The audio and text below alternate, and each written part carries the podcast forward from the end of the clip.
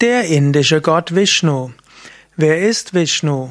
Welche Aufgaben hat Vishnu? Ja, das sind Fragen, die mir gestellt wurden. Zunächst einmal, Vishnu ist der Erhalter. In der in hinduistischen Trinität, der Trinität im Hinduismus, gibt es Brahma, den Schöpfer, Vishnu, den Erhalter, Shiva, den Zerstörer. Vishnu hat dabei die eigen die Aufgabe, Brahma, den Schöpfer, und Shiva, den Zerstörer, im Gleichgewicht zu halten. So wie ich jetzt zum Beispiel atme. Beim Einatmen wird Sauerstoff in mich hineingebracht und letztlich Sauerstoff wird in mir zerstört. Es wird etwas geschaffen, nämlich Kohlendioxid.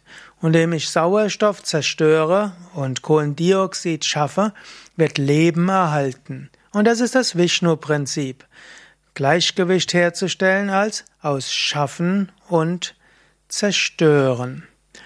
Vishnu hat auch die Aufgabe, sich immer wieder zu inkarnieren, also als Avatar, als göttliche Inkarnation in die Welt hineinzugehen. Und so gibt es die zehn Hauptavatare, Dasha-Avatar, mit denen Vishnu letztlich das Leben auf der Erde vorangebracht hat könnte sogar sagen, die zehn Inkarnationen Vishnus sind zehn Entwicklungsstufen des Lebens. Es beginnt mit Matsya-Avatar, Fisch-Avatar, Symbol für Leben im Land. Dann folgt als nächstes Kuruma-Avatar, die Schildkröte. Übergang von Wasserlebewesen zu Landlebewesen. Dann folgt Varaha-Avatar und Varaha ist der Eber und damit könnte man sagen die ersten Landtiere.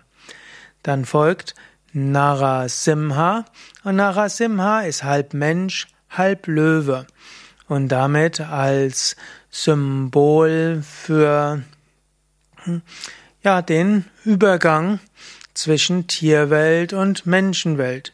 Dann folgt Vamana Avatar, das ist der Zwerg. Wahrscheinlich könnte man sagen, die ersten Hominiden. Hm, dann folgt äh, Parashurama, also Rama mit der Axt, der Erfinder des Ackerbaus. Dann folgt Raghurama und das war der erste große König, letztlich man könnte sagen, derjenige, der das die Staatskunst, das Staatswesen in die Welt gebracht hat. Dann folgt als achte Inkarnation Krishna. Und er hat letztlich die Spiritualität im Sinne von spiritueller Praxis, Bhakti und Meditation in die Welt gebracht, nach diesen Mythen. Auch eben eine Inkarnation des indischen Gottes Vishnu. Dann folgt als neuntes Buddha von dem es auch heißt, dass er Ahimsa, Gewaltlosigkeit gelehrt hat, Maitri, Mitgefühl und eben Meditationen, individuelle Praxis. Ja, Buddha gilt tatsächlich im Vaishnavismus als Inkarnation Vishnus. Und dann soll als zehntes noch kommen Kalki Avatar, der dieses Kali Yoga abschließt und ein neues goldenes Zeitalter einleiten wird. Neben diesen zehn Hauptinkarnationen des indischen Gottes Vishnu gibt es noch viele mehr. Vishnu hat eben auch die Aufgabe, sich darum zu kümmern, dass die Erde beschützt wird und dass die Evolution, die Entwicklung des Lebens auf der Erde gut voranschreitet.